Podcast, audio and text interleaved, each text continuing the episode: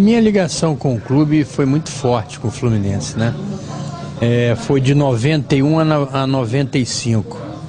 Todos os anos que eu tive lá, apesar de é, no início, 91, o time não ter grandes estrelas, mas todos os anos nós disputamos título.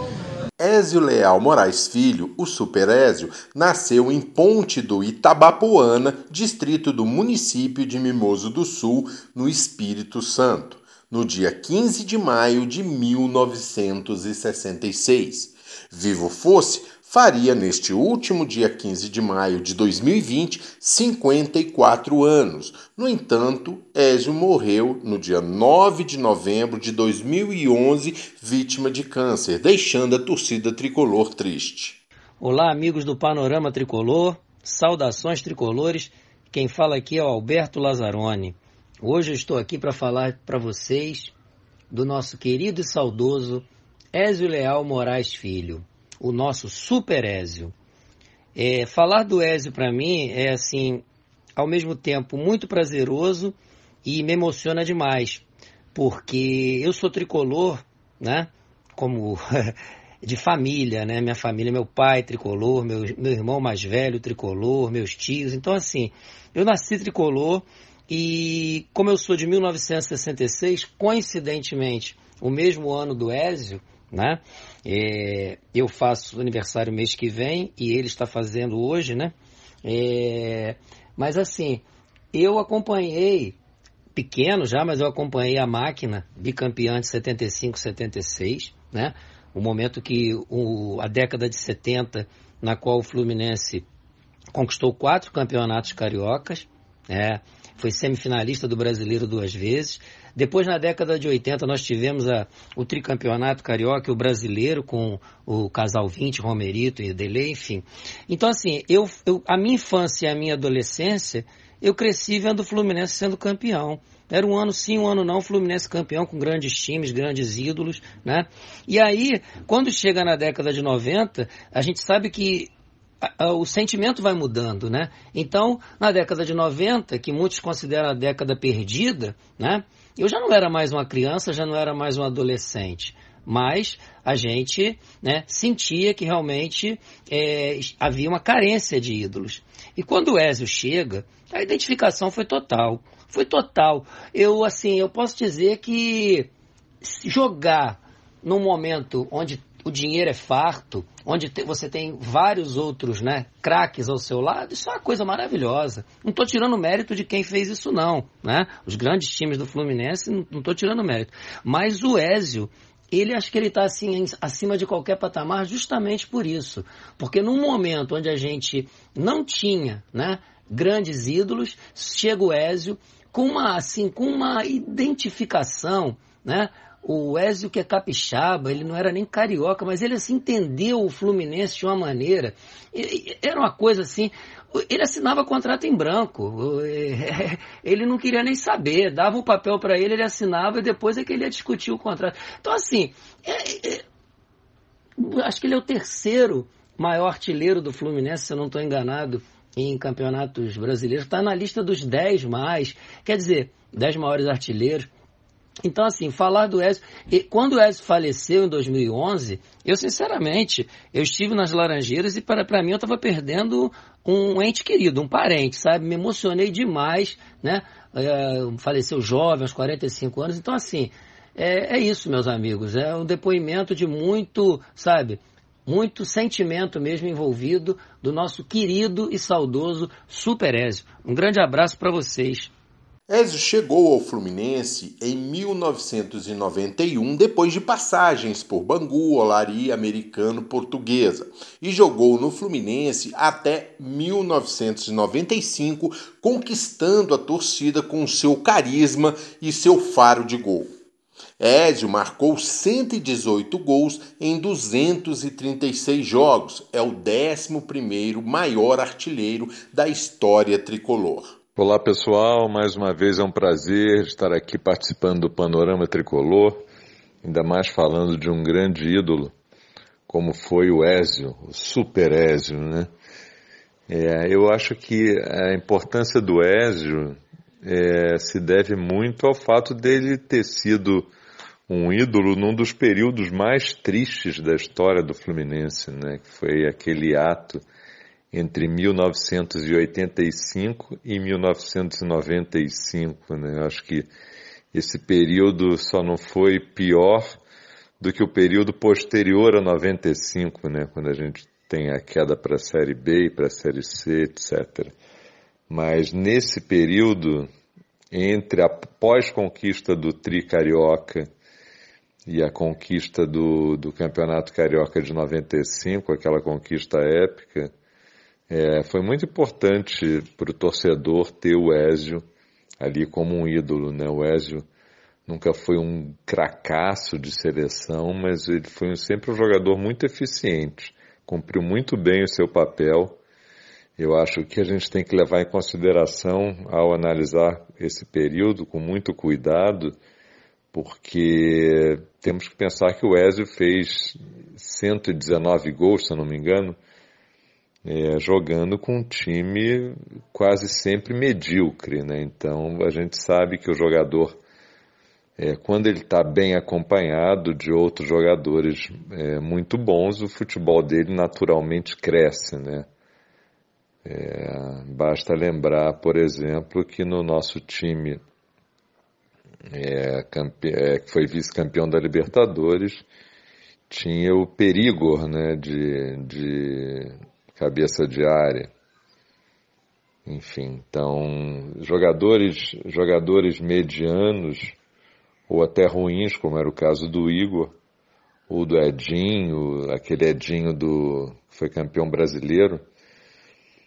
É, então esses jogadores sempre acabam crescendo um pouco na companhia de craques. O Ezio foi ao contrário, né? Ele era um bom jogador, um ótimo jogador, que esteve quase sempre acompanhado de jogadores medíocres. Então jogou em times muito ruins e ainda assim conseguiu se sobressair. Então acho que a gente deve pensar no Ezio sobre esse aspecto.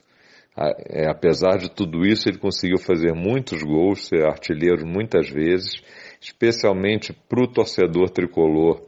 O fato dele ter sido uma espécie de carrasco do Flamengo também, a sua maneira, porque ele fez muitos gols no Flamengo, mesmo em jogos que a gente perdia, ele deixava a sua marca então acho que isso também foi um fator de identificação muito grande com a torcida, né? A sua garra e tudo mais. Então eu acho que nesses períodos de vacas magras a gente sempre tem que ter a figura de um, de um ídolo, né? Eu acho que é super importante para recuperar a autoestima do torcedor de alguma maneira. E o Ezio não só foi ídolo, como também foi um jogador muito bom. Então acho que é isso que a gente tem que ficar na lembrança desse nosso querido jogador que lamentavelmente é, o ser humano Ezio nos deixou tão cedo, né? Mas a lembrança do craque que ele foi em campo vai ficar para sempre na memória. Na voz do Januário de Oliveira de preferência. E agora Lira ajeitou, botou no meio, Ezio bateu e gol! Superésio! A sua principal conquista com a camisa do Fluminense foi o título do Campeonato Carioca de 1995, decidido naquela partida histórica sobre o Flamengo por 3 a 2 com o um gol de barriga de Renato Gaúcho. Ézio também foi artilheiro do Campeonato Carioca de 1992 com 15 gols é o terceiro maior artilheiro do Fla-Flu, com 12 gols, atrás apenas de Zico e Hércules. Saudações, meu querido Mauro Jacome, também um abraço para o Alberto Lazzaroni e para o Marcelo Janot que participam com a gente desse podcast do Panorama. Bom, falar sobre o Super. Para mim é um dos meus grandes ídolos, é uma figura carismática, simpática, humilde ao extremo. Talvez tenha sido o jogador mais humilde no, tra no, trato com os torcedores de todos os ídolos do clube. É uma figura muito simples, muito, muito simpática, muito carinhosa com a torcida. E o Ezio tem um papel fundamental no, no, ali no começo da década de 90 porque é, era uma época que o Fluminense carecia de títulos, embora os disputasse, né? Há uma lenda aí de década de tempo perdido naquela época, não foi bem assim. O Fluminense teve várias oportunidades de ser campeão e bateu na trave com vice-campeonatos com algumas garfadas, né? Caso pelo menos de três campeonatos: Campeonato Carioca de 1991, de 1993 e a Copa do Brasil de 1992. Então o Ezio, ele foi o ídolo de um tempo difícil, de um tempo que para o Fluminense, né, para a tradição do Fluminense, ficar dois ou três anos sem título era uma desgraça. Hoje as pessoas acham normal, acham normal o gol sofrido, enfim mas naquele tempo não era assim. E o Ezio, ele, ele preencheu um vazio no coração da torcida, no momento que o Fluminense dispunha de times até baratos, né? Era, tinha piada do bom, bonito e barato. Eram times limitados às vezes, com alguns jogadores até limitados, mas de muita garra, mas times que disputavam competições sim. E o Ezio é o grande artilheiro daquela época, um dos jogadores, durante muito tempo esteve no hall dos 10 jogadores que fizeram mais de 100 gols com a camisa do Fluminense. Aliás, ele continua nesse rol, ele estava na lista dos 10 maiores artilheiros da história do clube.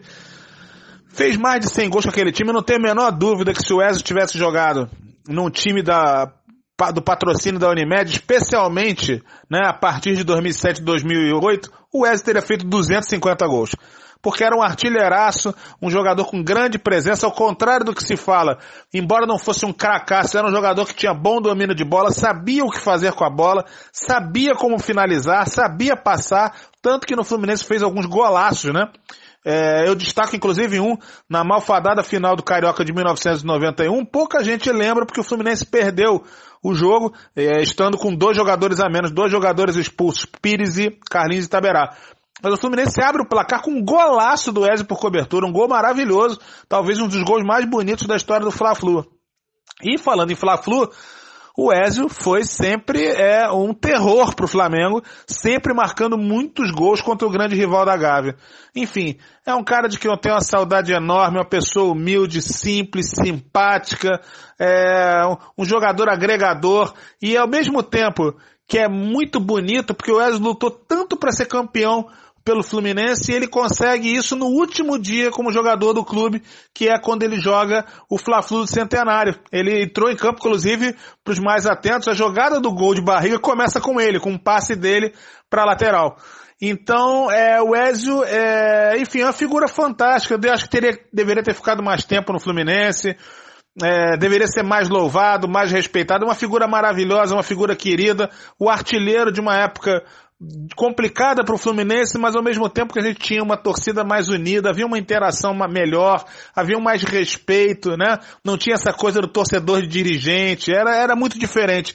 O Wesley simboliza uma alegria na torcida tricolor, até mesmo quando não havia título. E eu tenho muita saudade dele, eu, eu, eu amo muito. O Wesley é, um, é uma figura para mim muito importante na minha vida como torcedor do Fluminense. Uma partida inesquecível de Ezio aconteceu em 13 de março de 1994.